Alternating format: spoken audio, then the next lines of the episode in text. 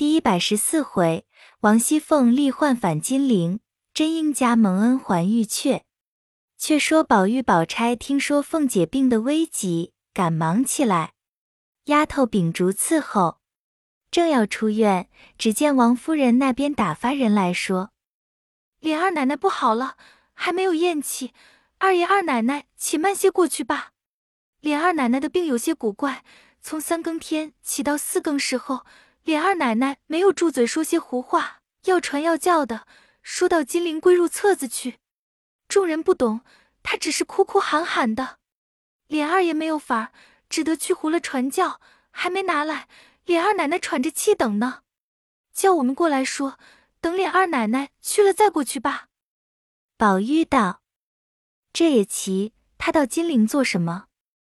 袭人轻轻的和宝玉说道：“你不是那年做梦，我还记得说有多少册子，不是琏二奶奶也到那里去吗？”宝玉听了，点头道：“是呀，可惜我都不记得那上头的话了。这么说起来，人都有个定数的了。但不知林妹妹又到那里去了。我如今被你一说，我有些懂得了。若在做这个梦时，我得细细的瞧一瞧，便有未卜先知的分儿了。袭人道：“你这样的人可是不可和你说话的。偶然提了一句，你便认起真来了吗？就算你能先知了，你有什么法儿？”宝玉道：“只怕不能先知。若是能了，我也犯不着为你们瞎操心了。”两个正说着，宝钗走来问道：“你们说什么？”宝玉恐他盘结，只说：“我们谈论凤姐姐。”宝钗道：“人要死了，你们还只管议论人。就年你还说我咒人，那个签不是应了吗？”宝玉又想了一想，拍手道：“是的，是的。这么说起来，你倒能先知了。我索性问问你，你知道我将来怎么样？”宝钗笑道。这时又胡闹起来了。我是就他求的签上的话混解的，你就认了真了，你就和邢妹妹一样的了。你失了玉，他去求妙玉伏击，批出来的众人不解，他还背地里和我说妙玉怎么前知，怎么参禅悟道。如今他遭此大难，他如何自己都不知道，这可是算得前知吗？就是我偶然说着了二奶奶的事情。其实知道她是怎么样了，只怕我连我自己也不知道呢。这样下落可不是虚诞的事，是信的的吗？宝玉道：“别提他了，你只说邢妹妹罢。自从我们这里连连的有事，把他这件事竟忘记了。你们家这么一件大事，怎么就草草的完了，也没请亲唤友的？”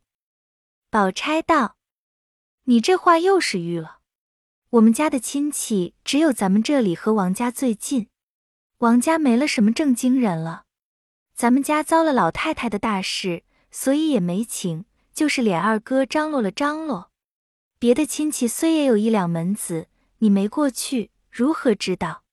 算起来，我们这二嫂子的命和我差不多，好好的许了我二哥哥。我妈妈原想体体面面的给二哥哥娶这房亲事的。一则为我哥哥在监里，二哥哥也不肯大办；二则为咱家的事，三则为我二嫂子在大太太那边特苦，又夹着抄了家。大太太是苛刻一点的，她也实在难受，所以我和妈妈说了，便将将就就的娶了过去。我看二嫂子如今倒是安心乐意的孝敬我妈妈，比亲媳妇还强十倍呢。待二哥哥也是极尽妇道的。和香菱又甚好，二哥哥不在家，他两个和和气气的过日子。虽说是穷些，我妈妈近来倒安逸好些。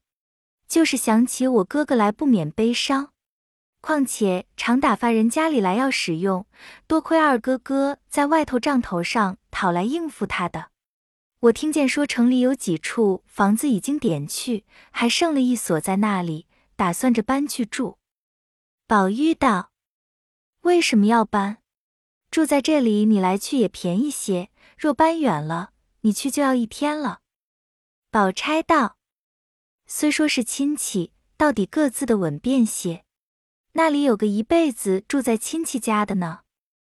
宝玉还要讲出不搬去的理，王夫人打发人来说，连二奶奶咽了气了，所有的人都过去了，请二爷二奶奶就过去。宝玉听了也掌不住跺脚要哭。宝钗虽也悲戚，恐宝玉伤心，便说：“有在这里哭的，不如到那边哭去。”于是两人一直到凤姐那里，只见好些人围着哭呢。宝钗走到跟前，见凤姐已经停床，便大放悲声。宝玉也拉着贾琏的手大哭起来，贾琏也重新哭泣。平儿等因见无人劝解，只得含悲上来劝止了。众人都悲哀不止。贾琏此时手足无措，叫人传了赖大来。叫他办理丧事，自己回明了贾政去，然后行事。但是手头不济，诸事拮据，又想起凤姐素日来的好处，更加悲哭不已。又见乔姐哭得死去活来，越发伤心，哭到天明，即刻打发人去请他大舅子王仁过来。那王仁自从王子腾死后，王子胜又是无能的人，任他胡为。已闹得六亲不和，今之妹子死了，只得赶着过来哭了一场。见这里诸事将就，心下便不舒服，说：“我妹妹在你家辛辛苦苦当了好几年家，也没有什么错处，你们家该认真的发送发送才是。怎么这时候诸事还没有齐备？”贾琏本与王仁不睦，见他说些混账话，知他不懂得什么，也不大理他。王仁便叫了他外甥女儿乔姐过来，说：“你娘在时，本来办事不周到，只知道一味的奉承老太太，把我们的人都不大看在眼里。外甥女儿，你也大了，看见我曾经沾染过你们没有？如今你娘死了，诸事要听着舅舅的话。你母亲娘家的亲戚就是我和你二舅舅了。你父亲的为人，我也早知道的了，只有重别人。”那年什么尤姨娘死了，我虽不在京，听见人说花了好些银子。如今你娘死了，你父亲倒是这样的将就办去吗？你也不快些劝劝你父亲。乔姐道：“我父亲巴不得要好看，只是如今比不得从前了。现在手里没钱，所以诸事省些是有的。”王仁道：“你的东西还少吗？”乔姐儿道：“旧年抄去，何尝还了呢？”王仁道：“你也这样说。我听见老太太又给了好些东西，你该拿出来。”乔姐又不好说，父亲用去，只推不知道。王仁便道：“哦，我知道了，不过是你要留着做嫁妆罢了。”乔姐听了。不敢回言，只气得哽咽难明的哭起来了。平儿生气说道：“舅老爷有话，等我们二爷进来再说。姑娘这么点年纪，她懂得什么？”王仁道：“你们是巴不得二奶奶死了，你们就好为王了。我并不要什么，好看些也是你们的脸面。”说着，赌气坐着。乔姐满怀的不舒服，心想。我父亲并不是没情，我妈妈在时，舅舅不知拿了多少东西去，如今说的这样干净，于是便不大瞧得起他舅舅了。岂知王仁心里想来，他妹妹不知攒积了多少，虽说抄了家，那屋里的银子还怕少吗？必是怕我来缠他们，所以也帮着这么说。这小东西也是不中用的。从此，王仁也嫌了巧姐了。贾琏并不知道，只忙着弄银钱使用。外头的大事交赖大半了，里头也要用好些钱，一时实在不能张罗。平儿知他着急，便叫贾琏道：“二爷也别过于伤了自己的身子。”贾琏道：“什么身子？现在日用的钱都没有，这件事怎么办？”偏有个糊涂行子又在这里蛮缠，你想有什么法儿？平儿道：“二爷也不用着急，若说没钱使唤，我还有些东西旧年幸亏没有抄去，在里头。二爷要就拿去当着使唤吧。贾琏听了，心想难得这样，便笑道：“这样更好，省得我各处张罗。等我银子弄到手了，还你。”平儿道：“我的也是奶奶给的，什么还不还？只要这件事办得好看些就是了。”贾琏心里倒着实感激他，便将平儿的东西拿了去当钱使用，诸凡事情便与平儿商量。秋桐看着心里就有些不甘，每每口角里头便说：“平儿没有了奶奶，他要上去了。我是老爷的人，他怎么就越过我去了呢？”平儿也看出来了，只不理他。倒是贾琏一时明白。越发把秋桐嫌了，一时有些烦恼，便拿着秋桐出气。邢夫人知道，反说贾琏不好。贾琏忍气不提。再说凤姐停了十余天，送了殡，贾政守着老太太的孝，总在外书房。那时清客相公渐渐的都辞去了，只有个程日兴还在那里，时常陪着说说话。提起家运不好，一连人口死了好些，大老爷和甄大爷又在外头，家计一天难似一天。外头东庄地亩也不知道怎么样，总不得了呀。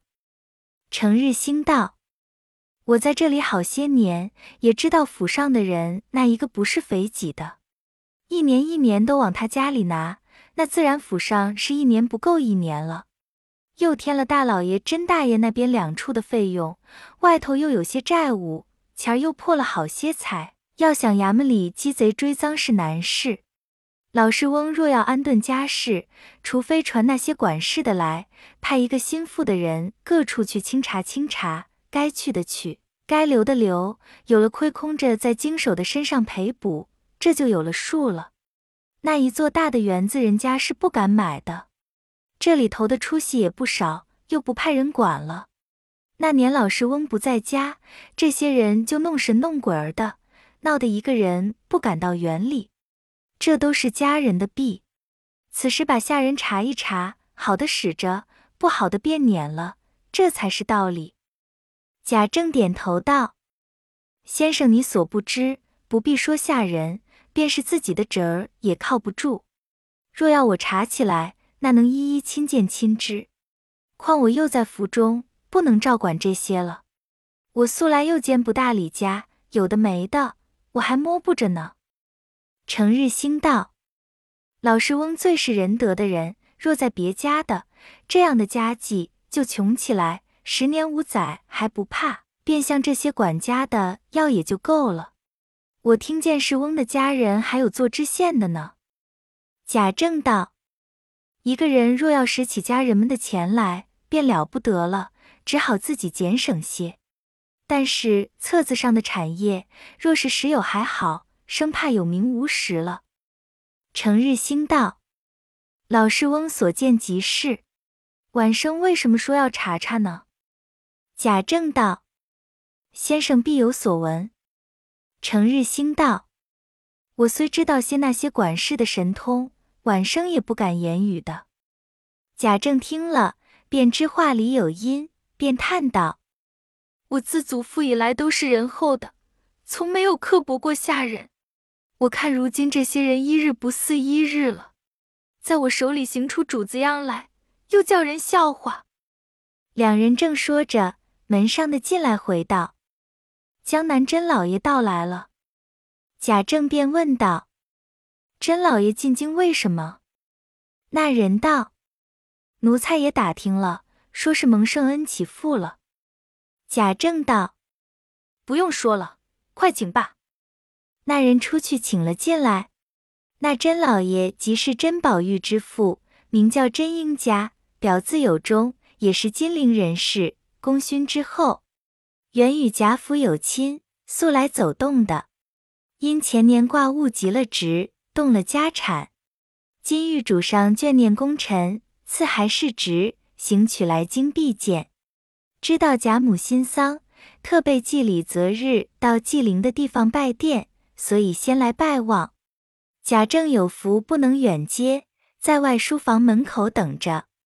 那位甄老爷一见，便悲喜交集，因在至中不便行礼，便拉着了手续了些阔别思念的话，然后分宾主坐下，献了茶，彼此又将别后事情的话说了。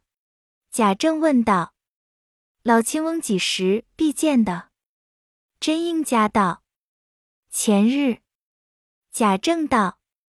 主上隆恩，必有温遇。真英家道：“主上的恩典真是比天还高，下了好些旨意。”贾政道：“什么好旨意？”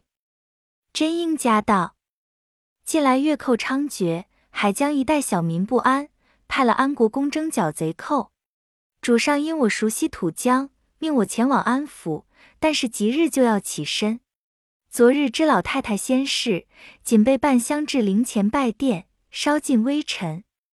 贾政急忙叩首拜谢，便说：“老亲翁及此一行，必是上未圣心，下安梨树，成灾莫大之功，正在此行。但帝不克亲睹其才，只好摇铃捷报。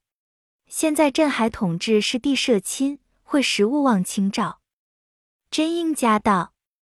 老亲翁与统治是什么亲戚？贾政道：帝那年在江西粮道任时，将小女许配于统治少君，节礼已经三载。因海口岸内未清，既以海寇拒监，所以音信不通。帝深念小女，四老亲翁安抚世郡后，拜肯便中请为一事。帝即修树行凡遵纪带去，便感激不尽了。真英家道。儿女之情，人所不免。我正在有奉托老亲翁的事，日蒙圣恩召取来京，因小儿年幼，家下乏人，将荐卷全带来京。我因亲线迅速，昼夜先行，荐卷在后缓行，到京上需十日。帝奉旨出京，不敢久留。将来荐卷到京，少不得要到尊府，定叫小犬叩见。如可进教，欲有因事可图之处，望起留意为感。贾政一一答应。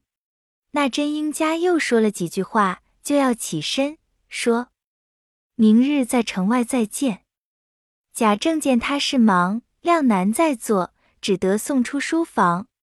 贾琏、宝玉早已伺候在那里待送，因贾政未叫，不敢擅入。真英家出来，两人上去请安。英家一见宝玉，呆了一呆，心想：这个怎么甚像我家宝玉？只是浑身缟素。因问：至亲九阔，爷们都不认得了。贾政忙指贾琏道：“这是家兄名社之子琏二者。”又指着宝玉道：“这是第二小犬，名叫宝玉。”应家拍手道：“齐。”我在家听见说，老亲翁有个贤玉生的爱子，名叫宝玉，因与小儿同名，心中甚为罕意。后来想着这个也是常有的事，不在意了。岂知今日一见，不但面貌相同，且举止一般，这更奇了。问起年纪，比这里的哥儿略小一岁。贾政便因提起成属包勇。问及令郎哥儿与小儿同名的话述了一遍，应家因主意宝玉，也不暇问及那包勇的的妥，只连连的称道：“真真含义。”因又拉了宝玉的手，极致殷勤。又恐安国公起身甚速，急需预备长行，勉强分手徐行。贾琏、宝玉送出，一路又问了宝玉好些的话。及至登车去后，贾琏、宝玉回来见了贾政，便将应家问的话一遍。贾政命他二人散去，贾琏又去张罗算明凤姐丧事的账目。宝玉回到自己房中，告诉了宝钗，说是常提的真宝玉，我想一见不能，今日倒先见了他父亲了。我还听得说，宝玉也不日要到京了，要来拜望我老爷呢。又人人说和我一模一样的，我只不信。若是他后到了咱们这里来，你们都去瞧去，看他果然和我像不像？”宝钗听了道：“哎，你说话怎么越发不留神了？什么男人同你一样都说出来了，还叫我们瞧去吗？”宝玉听了，知是失言，脸上一红，连忙的还要解说，不知何话，下回分解。